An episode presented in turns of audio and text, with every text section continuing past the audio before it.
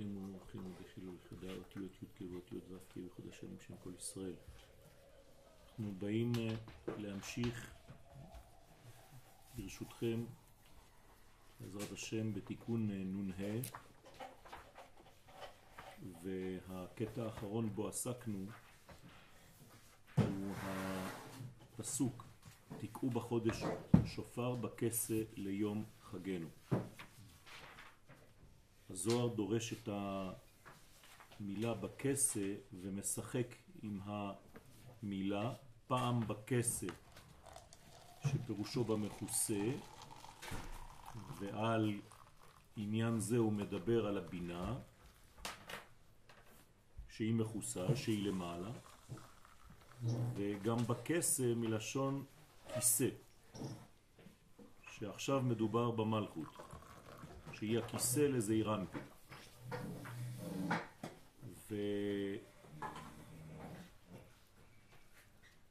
ובכסא הזה, עם א', שזה המלכות, נאמר כותבנו לחיים.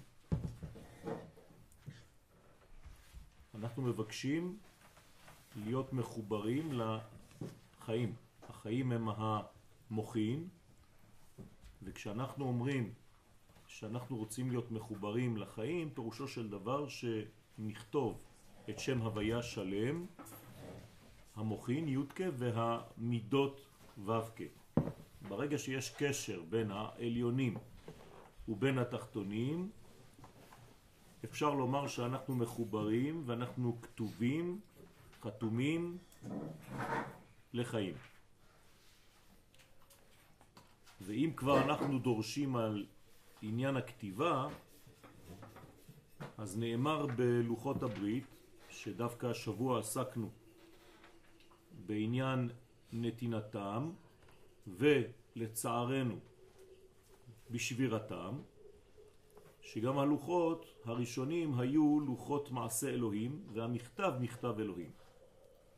זאת אומרת שיש כאן קשר לעולם הפנימי שנקרא העולם הבא, שהוא הנשמה של העולם הזה, בלשון הקבלה קוראים לו בינה, אימא עליונה, הה הראשונה של שם הוויה,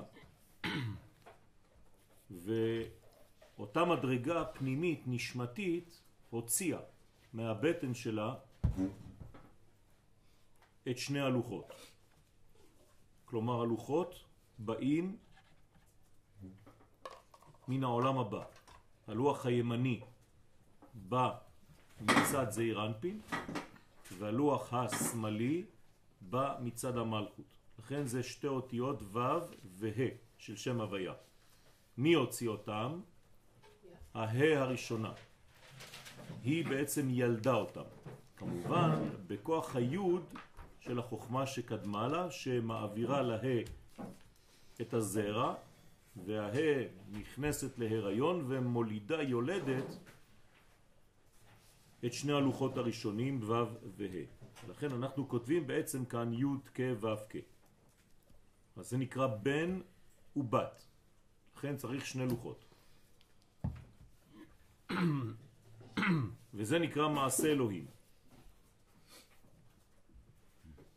כיוון שזה בעצם מעשה של הבחינה הנקראת אלוהים, כלומר שורש החיים, אלוהים חיים. ולמה כתוב מעשה, שמעשה זה בעצם נוגע כבר לעניין המלכות, כי זה עולם העשייה, אז זה סוד שתי ידיים. כלומר שכביכול הקדוש ברוך הוא בנה, חרט, עשה את כל העניין של הלוחות, זה התיקון, בשתי ידיים. כלומר, מה הם שתי הידיים? חסד מצד ימין וגבורה של זעיר אנפין. בסדר? אז חסד וגבורה זה שתי ידיים. לכן, זה בעצם ההוצאה לפועל של כל מה שהיה גנוז בעולם הפנימי הנשמתי שנקרא בינה. כדי להוציא דבר פנימי כלפי חוץ, צריך להשתמש בחסדים וגבורות. חסדים וגבורות זה מה שמוציא לפועל את השורשים הפנימיים. חסדים וגבורות בחסידות נקראות מידות. דרך המידות אנחנו מגלים את המוחין. אם חז וחלילה המוחין אינן מתגלים דרך המידות, אז יש חיסרון גדול, אנחנו משאירים את הפוטנציאל במדרגה קפואה. אנחנו לא מפשירים את הפוטנציאלים, אנחנו משאירים אותם, הם ישנם, אבל הם לא יוצאים מן הכוח אל הפועל. וזה נקרא החטאה או חטא. כל החטאים זה בעצם להשאיר את הפוטנציאל ולא לגלות אותו. לא לגלות את הסגולה דרך הבחירה. והמכתב, מכתב אלוהים, זאת אומרת שזה בעצם בשתי ידיים.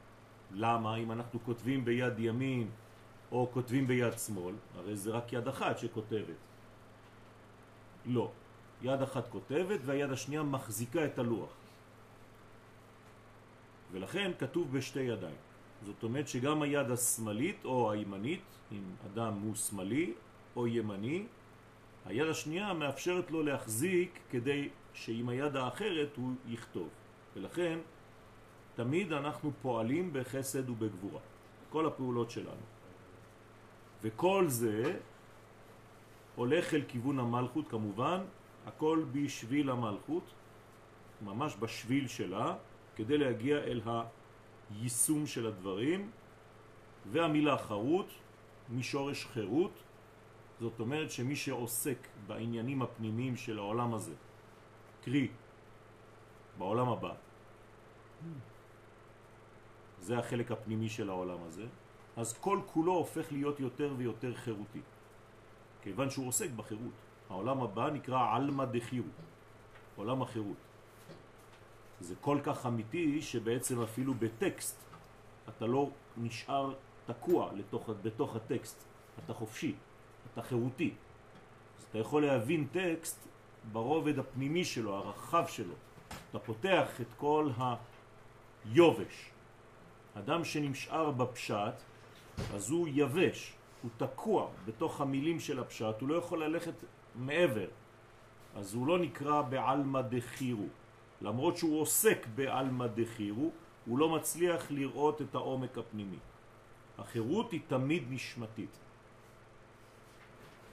ואם אדם חי בגופו לפי אותה חירות נשמתית, אז האדם הזה הוא שלם. כיוון שהעולם שלנו יש לו פנימיות, יש לו נשמה, מי שחי את העולם הזה רק בגוף, אז הוא כלוא. מי שמצליח לחיות את העולם הזה לפי הקריטריונים של העולם הפנימי שלו, אז האדם הזה הופך להיות יותר ויותר חירותי.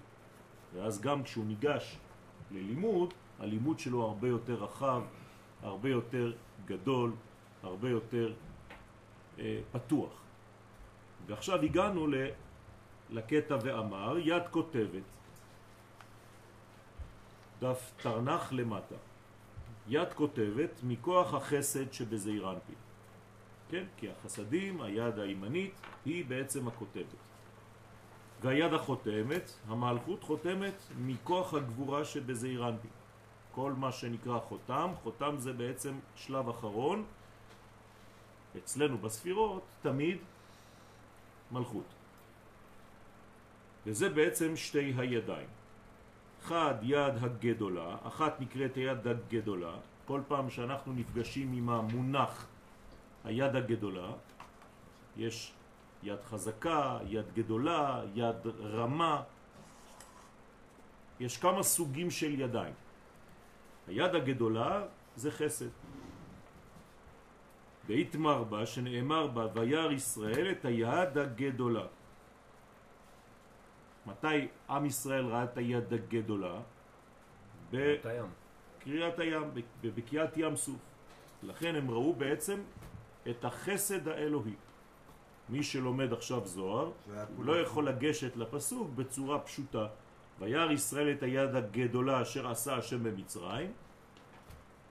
זה אומר שישראל באותו שלב היה מסוגל לראות את חסד השם. אבל המראה היה גבורות. אמן. כל קריאת ים סוף זה בגבורות. אני לא מדבר על המאורע, אוקיי. אני מדבר על התכונה שקודמת למאורע. אישה שנותנת חיים זה חסד, אבל עצם הלידה זה גבורה. הקדוש ברוך הוא רוצה לברוא את העולם בחסד, אבל עצם הבריאה זה גבורה, וזה לא משנה כלום. הרעיון הפנימי נשאר כהוא זה. כלומר, חסד עליון שמתגלה, מתפשט בעולמנו. חסד תכונתו להתפשט. לכן כאן ראו בעצם את ההתפשטות העליונה בעולם הזה. זה שזה גורם נזק למישהו, זה בגלל שהמישהו הזה לא היה ברמה לקלוט את החסד. אז אצלו זה נדמה כגבורות, כדינים, כדבר שמחלה והורס. נכון? גם המבול אותו דבר, היה חסד עליון, אבל כיוון שהדור אינו מסוגל לקבל, זה הופך להיות מבול. מים, חז ושלום, שהם מחלים במקום לבנות. תמיד הניסוי הוא רק בעיני החוזה בו, המסתכל בו. עובדה שבאותה קריאה עם ישראל כן עובר והמצרים מתים. לא היו שתי קריאות, הייתה קריאה אחת. אז הייתה קריאה בעין, אבל הייתה גם קריאה באלף. כל אחד קורא לפי מי שהוא. גם אני ניגש למציאות רק לפי הזווית שאני יכול. אני לא יכול להיות מישהו אחר, כוח אחר. אז כל experience, כל ניסוי הוא רק בעיניי. הוא אף פעם לא אובייקטיבי. הוא תמיד סובייקטיבי. ולכן גם אני לא יכול לגשת לאלוהות אלא דרך הסובייקטיביות שלי, כי אני לא מכיר משהו אחר. אז אני, איך אני יכול להכיר למשל את החסד האלוהי? רק שאני בעצמי חווה את החסד הזה בעצמי ואני עושה משהו. ברגע שאני בעצם פועל חסד, אני יכול לומר שאני מגלה עכשיו את החסד העליון. כי עכשיו זה עובר דרכי, דרך הצינור שלי, זה חוויה, זה לא איזה מחשבה על איזה בובה שנשארת למעלה ועושה חסדים. זה שהם ראו את החסד העליון זה העיד משהו עליהם? בוודאי, חסד, הם היו במקום של חסד. ברגע ש... זה מה שאני עכשיו מסביר. כן, ברגע שהם במקום של חסד, כלומר שכל אחד בעצם עוזר לשני לעבור שם, כל אחד בנתינה אחת גדולה, זה מאפשר לחסד העליון לעבור דרכם. כמו לחכם תיתן חוכמה. יפה. כל אחד מקבל בעצם מהקומה של עצמו. יוסף, משלו נתנו לו. מה זה משלו נתנו לו? אי אפשר לתת למישהו מה שהוא לא יכול להכיל. בסדר? הרב, אמרת וראו את היד הגדולה, זאת אומרת שיש יד קטנה? בוודאי, כמו שיש שופר גדול, יש גם שופר קטן. תקע בשופר גדול לחירותנו. למה אני צריך לומר תקע בשופר גדול? אני לא יכול להגיד תקע בשופר לחירותנו? מה זה, יש שופרות קטנים? כן. כלומר, מדרגה שמצמצמת את המהלך. תקע בשופר גדול לחירותנו ושא נס לקבץ גלויותינו. ברגע שאני מחליט לעלות לארץ ישראל מאהבה, אני משתמש בעצם בשופרו הגדול של הבורא. אבל אם אני צריך לחכות שיתנו לי בעיטה איפה שאתם מבינים, כדי לצאת, זה כבר לא שופר גדול, זה שופר קטן.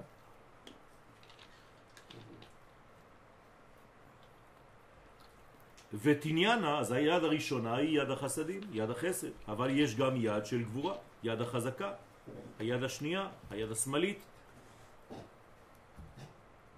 שזה השמאל, החלק השמאלי של זעיר אנפין. הדאו דכתיב, וזה שכתוב, הוא ביד חזקה.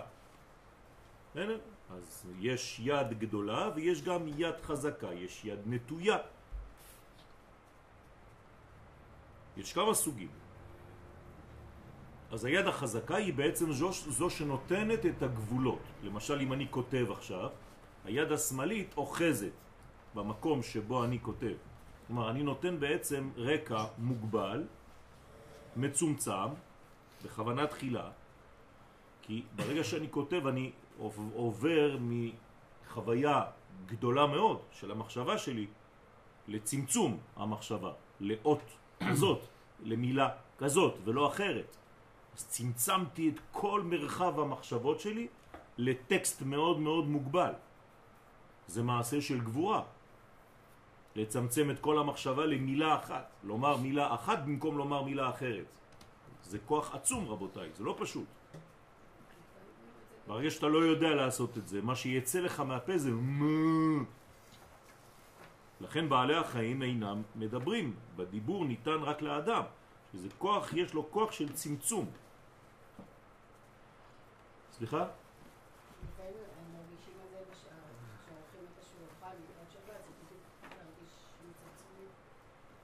כן, אפשר לצמצם את האור הגדול הזה, וזה רצוי וראוי, כי שוב פעם, אני מקבל רק לפי החוויה שלי. כלומר, כמה שבת, שזה דבר עליון, עובר דרכי, מה שאני מכין לשבת. לכן כל אחד מאיתנו בעצם חי את אותה שבת בחוויה שונה. אתם מבינים?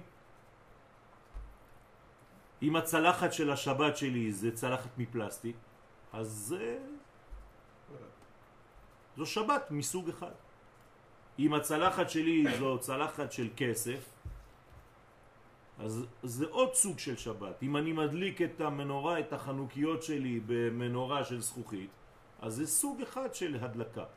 זה חוויה שלי, דרך הזכוכית.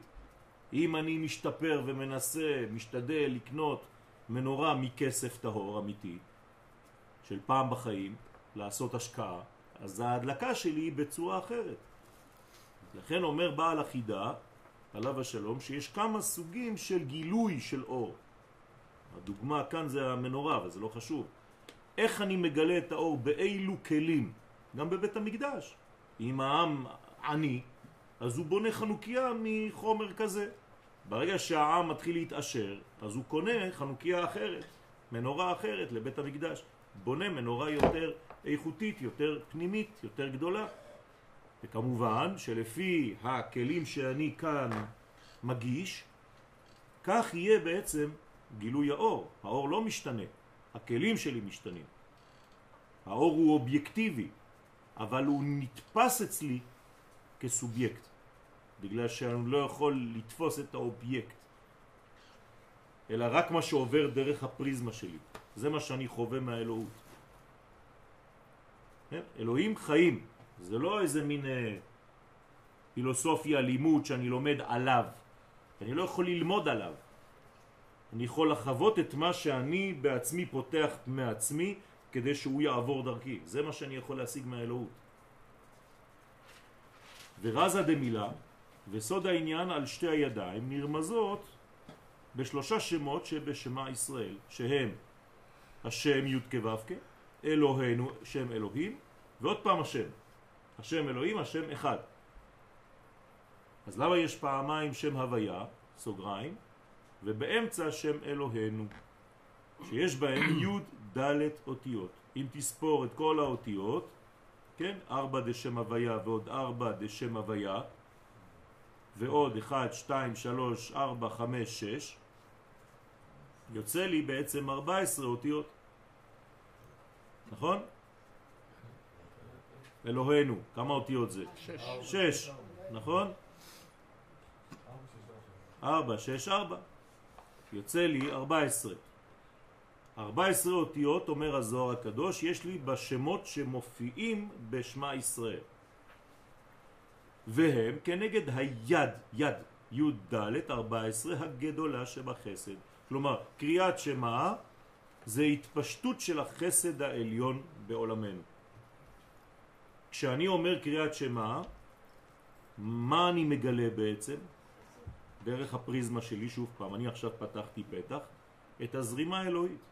עכשיו, הזרימה היא זורמת, היא לא צריכה אותי. אבל עכשיו שאני פתחתי פתח בעצמי, גם דרכי זה עובר. פשוט מאוד. אז אני בעצם הופך להיות צינור נוסף במציאות התחתונה של הזרמת האלוהות. על זה הקדוש ברוך הוא דורש מאיתנו, פיתחו לי. וכשאדם לא יודע, את פתח לו. אנחנו רק מנסים לפתוח. לעצמנו ולאחרים. רב אמיתי פותח. זה לא רב פריח. והאותיות הבאות אחרי אותם שלושה שמות הם מה שאתם רואים במזוזה, כן? כ"ו ז' ו' עוד שם ב' מ' ו' כ' ס' ז' ועוד פעם כ' ו' ז' ו'. האותיות האלה בעצם זה האותיות הבאות אחרי השמות אדוני אלוהינו אדוני אחד כן? שגם הם עוד פעם 14 אותיות אז מה זה 14 אותיות עכשיו האלה? זה היד השמאלית אז היד הימנית זה כאין פוטנציאל כי זה השורש של השמות י' כו' כאלוהינו י' כו' והיד השמאלית היא בעצם מה שבא אחר כך כלומר התנועה הבאה, הפיתוח ולכן זה נקרא יד שמאל במילים אחרות, מה אמורה לעשות היד השמאלית שלי? כן? להוציא מן הכוח אל הפועל את מה שנמצא בפוטנציאל שהוא הצד הימני שלי. אם, אם אני הולך על האותיות האלה בשם שלי, זה כביכול מה שאני צריך. ולומד את זאת האותיות שלי. נכון. אם אתה לוקח את האותיות הבאות אחרי השם הפרטי שלך, זה בעצם מגלה לך מה אתה צריך לעשות בעולם. ואם אתה לוקח את האותיות שקדמו לשם שלך, זה מאפשר לך לדעת גם מאין באת. הוא מפרש, ואינון ואלו האותיות רומזות יד עילאה מסתרה דימינה. אז יש יד עליונה שהיא מצד הימין. למה קוראים לה יד עליונה? כי עליון זה עדיין גנוז, תחתון זה גילוי, עליון זה פנים, תחתון זה אחור, אחרי, לכן לוקחים את האותיות אחרי, וראית את אחריי, כן? אבל לפניי ופניי לא יראו. קשה לראות את הלפנים, אבל את התוצאה שבאה אחר כך אתה רואה. לכן על ידי העליונה מצד החסד שבימין, יד תתאה מסתרה דיסמלה, ועל יד התחתון מצד הגבורה שבשמאל. בסוגריים, היד השמאלית נחשבת תפלה ותחתונה ביחס ליד הימנית, כמובן, תמיד. כי היא העיקר, הימנית, לפי שבה הוא עיקר פעולת האדם. כן, כמובן שאצל שמאלי הדברים מתהפכים, אבל להזכירכם שלפי הקבלה משאירים את הימין והשמאל כפי שהם. כלומר, אם יש לכם למשל ילד שכותב ביד שמאל וזאת היד החזקה שלו, כן, לפי הסוד מניחים לו תפילין כמו כל בן אדם. לא צריך להחליף לו תפילין ולהפוך אותם לתפילין שמאליות, כי הופכים את הקשר. לא צריך. צריך ללמד אותו כמה שאפשר להניח תפילין כמו כל אדם. למה? כי לא להפוך את הספירות העליונות. וקולה כ"ח פרקין, ובכל עשר אצבעות של שתי הידיים יש בהם 28 פרקים. כ"ח, כן? פרק זה הקיפול, נכון? אז יש לי בבוהן 2, ופה יש לי 4 כפול 3. אז יש לי בעצם 14, 14 פרקים ביד הימנית, כי יש רק שניים בבוהן, ועוד 14 ביד שמאל, יחד 28 פרקים. כי בכל אצבע יש ג' פרקים חוץ מן האגודל, שאין בו אלא שני פרקים. דאיתמר בהון, שנאמר בהם, ועתה יגדל נא כוח אדוני.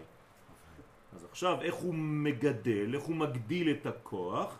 דהיינו על ידי כף ח' פרקין שבשתי הידיים. אז כשאתה פועל בידיך, אתה בעצם מפתח את כל הפוטנציאל, איך קוראים לפוטנציאל בעברית? בכוח. ואתה מוציא את הבכוח בפועל. לכן הידיים של חסדים וגבורות, הנה יד ימין ויד שמאל, אז נגדלת המלכות שהיא סוד שם אדני. אז ועתה יגדל נא כוח האדנות. אדנות זה מלכות. איך אני מגדל את המלכות? איך אני הופך את המלכות מילדה קטנה מאחות קטנה בראש השנה לאחות גדולה, לאישה, לבת זוג, על ידי זה שאני בעצם פותח את הידיים. אז ברגע שאני פותח את הידיים, אני מאפשר גילוי. לאפשר גילוי פירושו לגלות מלכות. בסדר? מי שחז וחלילה דוחה את הגילויים שאמורים לצאת ממנו, זה דומה לנביא שכובש את נבואתו. כי הוא קיבל פוטנציאל והוא לא משתמש בו. אז יום אחד ישאלו אותו, נתנו לך כוח, למה לא השתמשת בכוח הזה? הרי הכוח הזה ניתן רק לך, בסוג ובאופן ובצורה ובצבע שהיה מיוחד רק לך. אתה לא עשית, אף אחד לא יכול לעשות את זה במקומך. אם אין אתה גואלם, אין אחר גואלם. זה נאמר לכל אחד בעצם, לפי היסוד הפנימי הספציפי שלו. אז אתה בעצם גרמת חיסרון בעולם על זה שלא השתמשת בכוחות שלך במלוא הפוטנציאל שלהם. אז פעלת פחות מהרצוי. אז בין הרצוי שלך ובין המצוי שלך יש פער. הפער הזה נקרא גיהנום. ועל הפער הזה צריך להשלים בתשובה. זאת התשובה, זה היסוד האמיתי של התשובה. מה זה תשובה? לחזור לגובה האמיתי שלי ולהוציא מן הכוח אל הפועל את מה שבעצם יש בי. שעד היום גנזתי, חסמתי, כבשתי, העלמתי, חנקתי. אסור לעשות את זה. כי אתה בעצם גורם נזק לעצמך, אתה לא חי לפי הרף האמיתי של חייך. זה הלימוד. קודם כל הוא מתחיל להבין שיש, וברגע שאתה יודע שיש, ואתה צריך למצות את כל הכוחות שבתוכך, אז בחיים שלך ייתנו לך אפשרויות. יום אחד בן אדם יגיד לך, בוא תעשה לי 1, 2, 3. עכשיו התגובה שלך. או שאתה אומר, אני לא מסוגל, וברחת מאחריות. למרות שכן, זה לא סתם שהקדוש ברוך הוא בא ואומר לך לבן אדם שיבוא ויגיד לך 1, 2, 3. אז אתה ברחת. יכול להיות שאתה גם צודק, כי לא הכל אמיתי. אז אתה כל הזמן צריך לדעת שיהיה לך גם רב, עשה לך רב, כן? כדי שיהיה לך בניין, לדעת בעצם האם זה שייך לי בכלל. הרובד הזה של המציאות, או לא. על כל פנים, כל האפשרויות ניתנות לאדם. שום אדם לא יכול להגיע לעולם הפנימי שלו, קרי לעולם הבא, ויגיד, אני לא נתנו לי אפשרות. אין דבר כזה. הקדוש ברוך הוא נותן את כל האפשרויות לכל אדם, והוא כותב, הכל כתוב, ויש לך גם סרט, כדי שהכל מתועד. הנה, אתה רואה, בשלב הזה, בתאריך כך וכך, במקום כך וכך, הייתה לך אפשרות להוציא 1, 2, 3. אתה ברחת, הקטנת את עצמך, וברחת מהדבר הזה. על זה יש עכשיו פער בין מה שאני רציתי, כי זה אתה, זה לא אני, לבין מה שחיית באמת. אז את זה עכשיו צריך להשלים. זה נקרא גיהנום. או גלגול. ואני לא יכול לעשות את זה במקום מישהו אחר? את ההשלמה הזאת?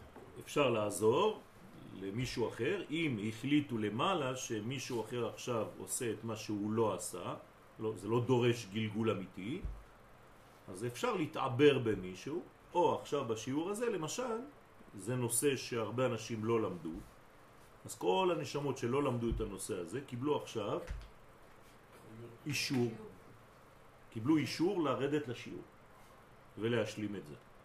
ברגע שאנחנו בעזרת השם נסיים, אז הנשמות חוזרות למקום שלהן ושואלים אותם, נו, השלמת את השיעור הזה? כן. חבל שלא היה עוד, זה מה, מה שהיה, ולאט לאט משלימים ככה.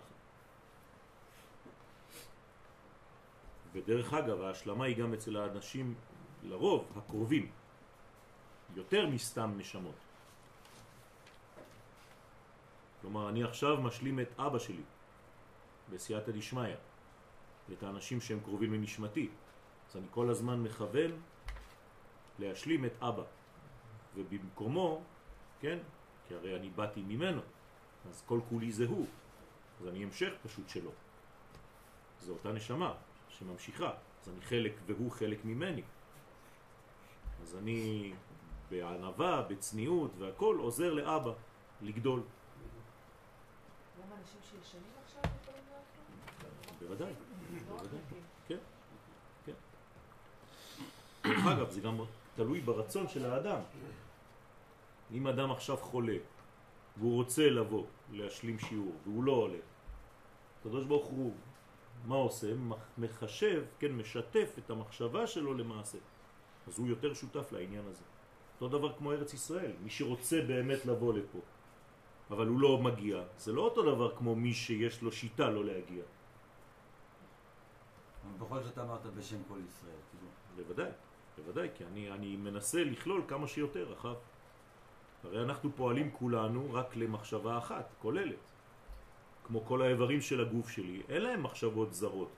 כל החלקים שלי, כל תא ותא בגוף שלי, פועל רק למען אחד. יואל. אין להם איזה בוס אחר. אוי ואבוי אם היה להם בוס אחר. זה היה כבר בוס הנובה. ועוד יש לדרוש כי אית יד דאית קרא יד רמה, הנה עוד סוג של יד, עכשיו זאת יד מרכזית, יש היד הגדולה, היד החזקה והיד הרמה. כן, למה קוראים לה יד רמה? כי בה מרימים. כשאני לוקח קרטון כבד, אז הידיים שלי בעצם מחזיקות, אבל זה מה שנושא באמת את הכובד. אז לכן קוראים לה יד הרמה. כן? כי מרימים בה, והיא עולה למעלה, היא מרימה. יש יד הנקראת יד רמה והיא התפארת שבגוף, שבה מושרשים שתי הידיים. כי בעצם אם אני נכנס פנימה זה כמו הכנפיים של מטוס. אתם חושבים שהכנפיים אה, הלחימו אותם מהצדדים? לא. הכנפיים של המטוס זה בעצם כנף אחת. ועל זה שמו את המרגז. כן? זה אותו דבר. שתי הידיים שלי זה בעצם דבר אחד. והגוף הוא פשוט מגלה. אם זה היה על האיסטר, כן, יד שתקועה רק פה, כל תזוזה קטנה, הייתה מעיפה את הכנף. כן, אני עשיתי דוקטורט על זה, כן? מרוב שאני אוהב uh, טיסות. אז זה בעצם מה שקורה פה, אז אותו דבר, היד בעצם זו יד אחת שמתגלה בעצם בזרועות שונות. אז ודא הוא יד אותיות י' כ' ו' כ'. י' כ' כ' מצד החסד שבתפארת, ואית יד תניאנה לקיבלה, ויש יד שנייה כנגדה מצד הגבורה שבתפארת, כי התפארת כלולה מחסד וגבורה. ודא זהו אהיה א', ה', י' וה', שיש בהם עוד פעם י' ד' אותיות. ולכן יש כוח, ובשתי הידיים יחד יש כ"ח אותיות. בזמנה דחבו ישראל הסתלק היי כוח מיני הוא. כן? כלומר, מתי הכוח הזה נמצא? כשעם ישראל נמצא וחי לפי הגובה האמיתי שלו, לפי הזהות שלו. ישראל שאינו חי את זהותו, הוא חי זהות אחרת, מדבר שפה אחרת, אוכל אוכל מאומה אחרת, חי בגובה של אומה אחרת, מפתח מנטליות של אומה זרה לעמו. אז הוא יוצא, זה נקרא חטא. בזמן שחטאו ישראל, הסתלק כוח הזה מהם. כלומר, כשאתה יותר גלותי, אתה פחות מעשי. פשוט מאוד. כי זה לא עובר דרך העשייה. דהיינו, כ"ח אותיות של החסדים והגבורות שבתפארת. לכן אנחנו מעשיים, והמעשה הוא מעשה אלוהי, שאנחנו מוציאים לפועל, רק כאשר אנחנו נמצאים בארצנו. לכן המילה הראשונה של ועשך זה כשלך לך אל הארץ. שם העשייה מתחילה. עשייה במובן של תיקון לגוי גדול. למה הקדוש ברוך הוא אומר ואעשך לגוי גדול רק בארץ ישראל? כי בחוץ לארץ אתה תעשה עשיות קטנות, פרטיות, אינדיבידואליות, אבל זה לא מה שאני מבקש ממך. יש לך תפקיד קוסמי, כאומה. את זה אתה לא יכול לעשות מחוץ למקום המתאים לזהות שלך. אתה רוצה להוציא מן הכוח אל הפועל את הכוח האמיתי שלך, זה רק כאומה, כלומר, רק שאתה בארץ. שם אתה גוי אחד, גוי אחד בארץ. הבעיה זה שנפלנו לדתיות. ברגע שאתה נופל לדתיות, מה אתה לא צריך כבר? ארץ. דתי אפשר להיות בכל מקום בעולם. זאת הבעיה, שאתה חושב וגם אתה מלמד את הילדים שלך בעצם שאנחנו צריכים להיות דתיים. זאת הבעיה הכי גדולה בעולם שלנו היהודי. במקום ללמד את הילדים שלך שאנחנו אומה, אתה מלמד אותם שאנחנו דתיים. דתי לא צריך מקום, לא צריך ארץ. אומה חייבת ארץ. זאת הבעיה. ויתמר בהון, שנאמר בהם, וילכו בלא כוח לפני רודף. זה המצב הגלותי. לפי שהסתלק מהם בחינת כוח הנ"ל. אז אין עשייה, כן? מתי יש עשייה? אומרים את זה. כן? כוח מעשיו הגיד לעמו מתי? לתת להם נחלת גויים. זה פסוקים, אני לא ממציא שום דבר. אם הוא לא נותן לנו את הנחלה הזאת, אין כוח. אז תמציאו פסוק, ועתה יחלשנה כוח אדנות. זה מה שעושה יהודי בגלות. מחליש את השכינה. כן, דתי ככל שיהיה. אז היו זמנים שבהם לא יכולנו, אז בסדר, זה לא אומר שלא היינו חולים. היינו חולים, אבל בעל כורחנו. ברגע שאתה רואה שאתה כבר יכול להחלים, ואתה ממשיך בעצם ל... כן? לשמר את המחלה, זאת בעיה כבר גדולה. ובמלאכים והמלאכים הממונים על הכתיבה ועל החתימה, הנה מלאך הנקרא כתביאל, הוא ממונה על הכתיבה מצד האימא, אז יש לו שם של כתב. בוודאי, בוודאי, המחלה הגדולה זה כשאתה זב דם ואתה לא יודע, אתה לא מרגיש, אתה מתרוקן. לכן קורא הנביא יחזקאל לעם ישראל כשהוא בזמן הגלות בית קברות, מתים. חזון העצמות היבשות. מה זה? זה לא המצאה של הציונות הדתית. זה פסוקים של, של חכמנו, של נביאנו. כלומר, זה הדיבור האלוהי בעצמו. יעקב אבינו פחד מהדבר הזה יותר מכל דבר אחר. שנאמר, ואיחר עד עתה. זה מה שאומר יעקב. זה מה שהוא הכי דואג, שהוא לא חזר לארץ ישראל בזמן. אני באיחור.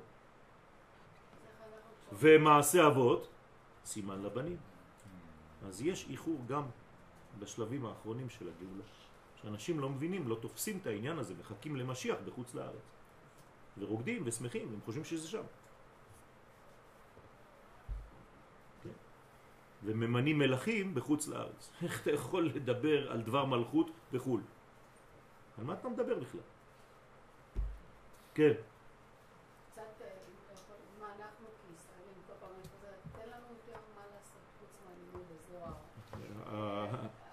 כל מה שאנחנו עושים כאן, אנחנו עושים כאומה. לכן זה מה שהקדוש ברוך הוא דורש. אז עצם היותנו ועצם לימודנו מפתח בנו את הפעולה הלאומית הגדולה הזאת. את זה אנחנו צריכים לפתח, אין אה, לחשוב הרבה. צריך פשוט כל מה שעושים לעשות מכוח האומה שלי פה. זהו. אני אומן, אני צריך להיכנס לסטודיו שלי ולומר לפני כל ציור בשם כל ישראל. זהו. כי מציון תצא תמונה. זהו. והוא משהו אחר, והוא משהו אחר, וכל אחד משהו אחר. אני צריך להיות כללי בעבודה שלי. עוד פעם, אני חוזר למשל של הגוף, לא ייתכן שחלק ממני יפעל בשביל בוס אחר. הבוס היחיד שלנו זה בעצם קודשא בריחו, אתה אחד, והגילוי שלך חייב להיות אחד. מי זה הגילוי שלך? מי זה שמך? ישראל. ישראל זה עם ש... שמגלה את השם. אתה אחד ושמך אחד. איך הוא שמך אחד? בגלל שישראל גוי אחד בארץ. ואומר הזוהר הקדוש, רק בארץ ישראל נקראים גוי אחד. חוץ לארץ זה לא גוי אחד. המן גילה את הסוד הזה, הוא מגלה לנו, אנחנו בעצמנו לא מבינים. ישנו עם אחד, אבל הוא מפוזר, מפורד בין העמים.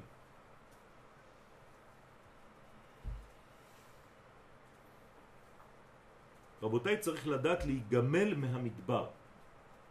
מי שלא יודע להיגמל מהמדבר של החיים שלו, זה יכול להיות קולקטיבי, זה פסיכולוגיה קולקטיבית של קהילות שלא יודעות להתפטר מהגלות. אבל אתה לא חושב שזה גם עניין של נכון להיום אנחנו לומדים יותר מדי תלמוד בבלי במקום ללמוד נכון, דברים אחרים? נכון, גם זה. כולל במשרד החינוך נכון, של היום, נכון, כולל בכיתות של נכון, הישיבות התיכוניות היום. נכון, זה הלימוד העיקרי של גל. נכון, אני מסכים איתך. תלמוד בבלי. אני מסכים איתך. אני מסכים איתך. יש, אה. זה, זה לא אומר שאסור ללמוד את זה, חס לא. וחלילה. זה אומר שצריך לשלב יחד עם התלמוד הבבלי, תלמוד ירושלמי, וגם את תורת הפנימיות. אולי ההפך, צריך לשלב עם תלמוד ירושלמי ותורת הפנימיות את תלמוד אוקיי, הבבלי בסוף. אוקיי. אפשר לומר שלכל דור יש בעצם שפה שמתאימה לאותו דור. נכון, אכן, הדברים אמיתיים, ואנחנו דרך אגב במכון מאיר דנו בנושא הזה, מה צריך להיות הלימוד המרכזי בישיבה. ברגע שהישיבה הופכת להיות ישיבה, היא כבר לא מעניינת אותנו. לכן הרבנים שרואים את השינויים שהופכים למשל את מכון מאיר לישיבה פורשים. כי זה לא היעד. אם לא, אתה נכנס למגירה, עוד ישיבה. זה לא העניין.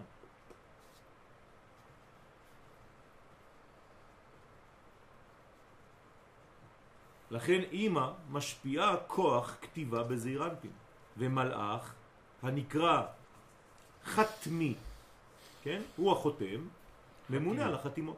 חתימה. כן, חתים. כן. כל זה אנחנו עדיין מדברים על הלוחות הראשונים? כן.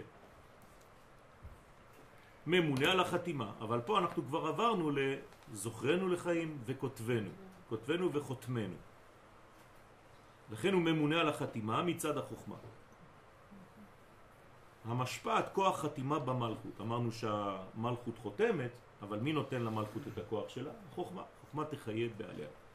זאת אומרת שאנחנו צריכים להיכתב ולהחתם על ידי המדרגות העליונות, החוכמה והבינה. כלומר, מה זה כותבנו וחותמנו? זה בעצם לקבל מוחין. זהו. מי שרוצה להיכתב בספר החיים צריך להתחבר לבינה, מי שרוצה להיחתם בספר החיים צריך להתחבר לחוכמה. מי שיש לו חוכמה ובינה, חי. מי שאין לו חוכמה ובינה, מת. לא רק שהוא לא נגאל, הוא מת. כלומר, אי אפשר להיגאל בלי גילוי חוכמה ובינה. לא רק במובנים אה, של ספירות, אלא בהכל. חוכמה אלוהית כמובן ובינה אלוהית, עליונה, פנימית.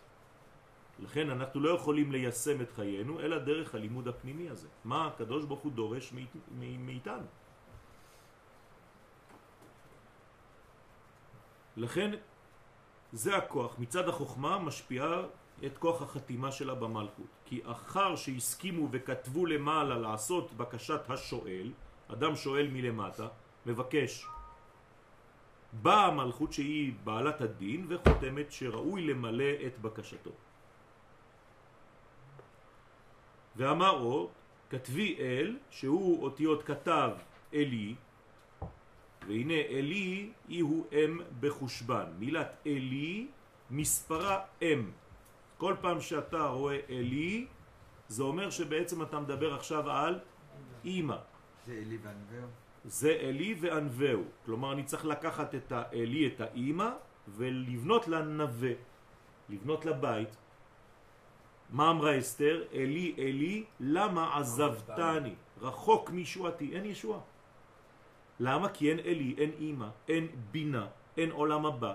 אין עולם הבא, אין גאולה. תבינו טוב, גאולה פירושו גילוי העולם הבא בעולם הזה.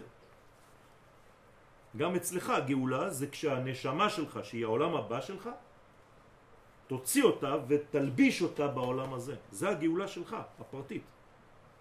כשתחיה את עולמך הפנימי בחיים שלך. עולמך תראה בחייך. זה נקרא גאולה. מי שמצליח לעשות את זה, אפילו במובן האינדיבידואלי שלו, הוא גאול לבדו. אבל צריך לעשות את זה בפן הלאומי. מה? מה שאלת בכלים. נכון. זה התיקון האמיתי.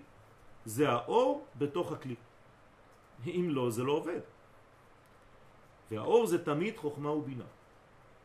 תמיד. מעניין שהשם הזה בא לה מתוך איילת השחר. אז זה צריך י' כ'. אליך אקרא יא. אנחנו מחפשים יא. כי אנחנו ו' וה'. אנחנו מחפשים להתמלא מהיוד ומהה הראשונים, הראשונות. להורות שאימא הילה שורש הכתיבה. אז לכן כתיבה זה כתב אלי. כלומר, מי כותב? אלי כותב. אלי, מי זה אלי? האימא העליונה. מי שאומרים או שיש לו י' א' ול' בשם שלו, יש לו כבר עולם פנימי מאוד מאוד מפותח.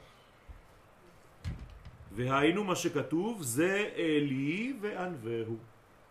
פירושו אלי שמספרו אם, כי יש לו את התכונה של האם העליונה, שהיא אימא שהוציאה את בני ישראל ממצרים. אם אתה מוציא חז ושלום אלי מהמילה ישראל, מה נשאר? רש. רש. עני, אין כלום. הורדת את הבינה מעם ישראל, הורדת את העולם הבא מעם ישראל, נשאר רש, עני. הורדת את האלי מהמלאך של ישראל, שנקרא מיכאל, נשאר מח. שואלת הגמרא, למה נעשו ישראל בזמן מרדכי ואסתר בשושן הבירה מח ורש?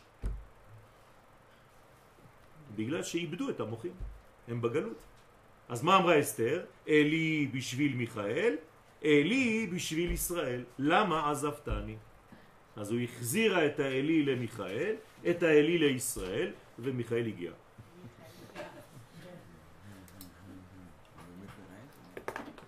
הבנתם איך זה עובד? אז לכן אלי אלי פעמיים. למה עזבתני? פגם בכתיבה. כשיש פגם בכתיבה זה אומר שיש בעיה בגילוי העולם הפנימי בעולם החיצוני. כלומר יש בעיה מוטורית שאינה פועלת כראוי להעביר את התוכן הפנימי קדימה. אותו דבר בדיבור. אדם שמגמגם, זאת אומרת שהעולם הפנימי שלו קשה לו להוציא כי הוא לא בקצב, באותו קצב. זה עניין של תאום קצב. כן, אנחנו לא מספיק ברורים למרות מה שאנחנו חושבים. תבקשו מאנשים לתאר לכם מקום, אתם תראו איזה בלגן. איך מגיעים למקום בכלל? אז בן אדם אה, מגיע לעולם אחר. כן, בוודאי. מה זה משה רבנו? שקול משה כנגד כל ישראל. כלומר, עם ישראל חולה. לכן משה חולה. כשיוצאים ממצרים, עם ישראל מתחיל להבריא, משה מתחיל לשיר. פשוט מאוד. אין דיבור בגלות, אין דיבור. איך אומר בעל הכוזרי, רבי יהודה הלוי, בגלות קולו של ישראל אינו נשמע. זה מה שהיה במשך כל ההיסטוריה, הקשיבו לנו, שמעו לנו. סתם, שורפים אותנו. בפעם הראשונה שעם ישראל מתחיל להשמע את קולו בהיסטוריה, זה רק כשהקמנו וחזרנו למדינת ישראל, למלכות. ממש, זה לא סתם, זה הכל נבואה פה. גם אם זה לא נראה לך, כן? הקול האמיתי של ישראל בא מירושלים. כי מציון תצא תורה, דבר השם רק מירושלים. תפסיקו להמציא דברים שלא קיימים. גם אם זה מסדר לכם את העניינים, כי גדלתם באיזה שיטה, לא יודע.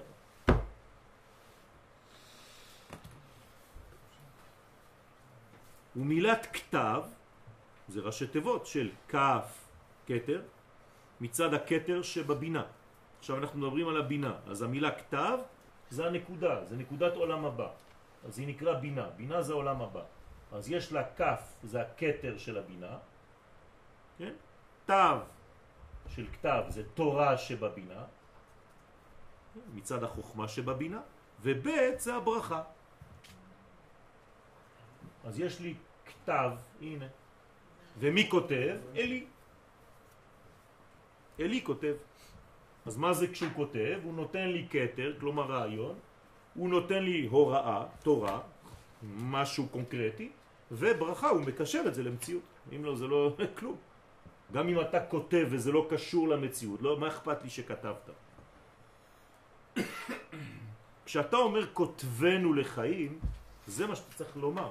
הקדוש ברוך הוא תן לי כתר, כלומר רצון, אני מתרגם את זה עכשיו לספירות, לביטויים נפשיים, תן לי תורה, כלומר חוכמה, ותן לי ברכה, כלומר קשר, חיים.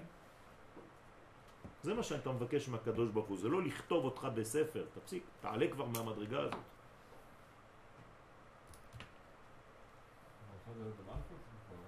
נכון, נכון, לכן זה הקשר לחיים האמיתיים, זה המימוש. הברכה זה המלכות, כן. זה להבריך, מלשון ברך. ברך וקומה. מה זה ברך? זה לוקח את העליון ומחבר אותו למלכות, לתחתון, דרך uh, ציר. כן. זה נקרא ברך. וכל האימה הילאה. אם היינו מבינים את כל המזמורים שאנחנו שרים בשבת, זה הכל רק זה. זה יוצא חכם. מה? זה יוצא חכם. חוכמה, כתר ו... נכון, נכון, זו, זאת החוכמה. או כוס חצי מלאה. גם זה חכם. וכל הקטע חוכמה בינה הם באימה. אז כל זה בעצם בעולם הבא שלנו. כל זה בבינה. זה הנשמה שלנו. תקראו לזה נשמה, ככה יהיה לכם יותר קל. זה נמצא בתוכנו. חיי עולם נטע בתוכנו. יש לי הכל, הכל בפנים. הכל כלול. כשבאת לעולם הזה, הכל כלול. לא אומרים לך להביא משהו מבחוץ. רק להוציא את מה שקיבלת בפנים. זהו. יש לך הכל. רק תוציא, תגלה. גם כשאתה לומד, אתה חושב שאתה מביא עכשיו אינפורמציה מבחוץ. זה לא נכון. זה פשוט מעורר את האינפורמציה של בפנים. זה מפשיר אותה. כי זה נפגש איתה. אני לא מביא עכשיו בזוהר הקדוש אינפורמציה מהטקסט שכתב רבי שמעון בר יוחאי לפני אלפיים שנה עליו השלום. לא! רבי שמעון כתב מנגנון מגנטי. כל פעם שאתה נפגש עם מילה זה מעורר, ממגנט, משהו שיש לך בפנים. פשוט פותח לו את הכנפיים. הוא פורס כנפיים ופתאום מתחיל לעוף. אם חז וחלילה אתה מתייחס לטקסטים כאלה ולתורה בכלל ולחיים בכלל, לקדוש ברוך הוא כאלמנט חיצוני לך, הרי שהכל זר לי, אז למה שאני אעשה עבודה של מישהו שהוא זר לי? מאיזו זכות, מאיזו כוח הוא בא ומבקש ממני לעשות דברים? מה, בגלל שהוא אלוהים ואני בן אדם? אלא שהיחס הזה הוא יחס ילדותי לאלוהים. אלוהים זה החיים שלי. זה מה שעובר דרכי. זה לא איזה בובה. אז כל מה שהוא עובר דרכי זה פשוט מעורר בי את החלקים שהוא פוגש, שנפגש איתם. זהו. כשאני אומר מילים, אם אני באמת מדייק במילים הנכונות כמלמד, זה אמור לגעת בכל אחד ואחד ולעורר אצלו בקרבו את האותיות האלה שהיו רדומות מאז שהוא נולד. פשוט מאוד. עכשיו, אף אחד לא הצליח לגעת בנקודות האלה. הוא, היא. למה? לא יודע, זה חיבורים של נשמות. אבל אם מצאת אחד כזה, אל תעזוב אותו. כי הוא מפרה אותך.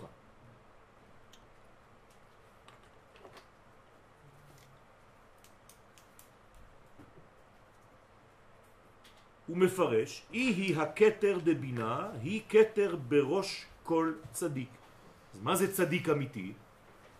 מה הפעולה של הצדיק? צדיק זה נקרא מי שמביא לעולם הזה, מזרים, כן? הם מזרימים, יש, יש שביל, יש שער קודם כל, שהשמיים יורדים דרך השער הזה לארץ. בלשון שלנו, שהרעיונות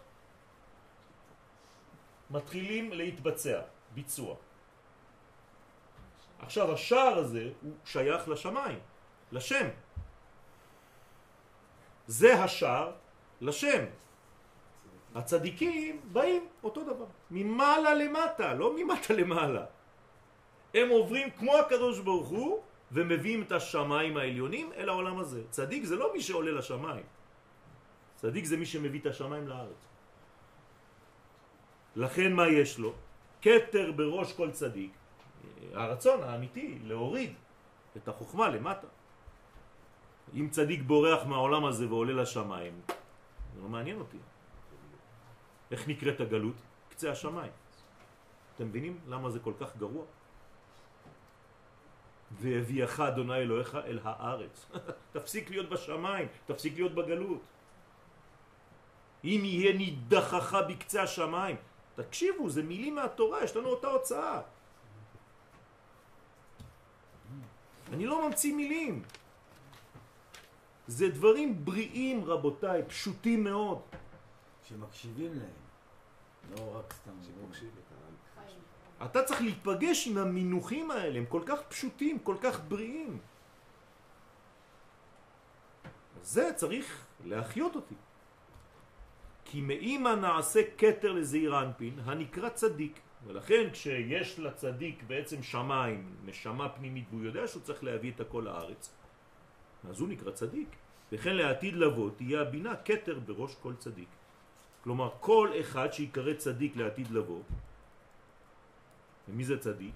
כתוב, ועמך כולם צדיקים, שנאמר לעולם ירשו ארץ. כל מי שנמצא בארץ ישראל נקרא צדיק, מה אני אעשה? פסוקים.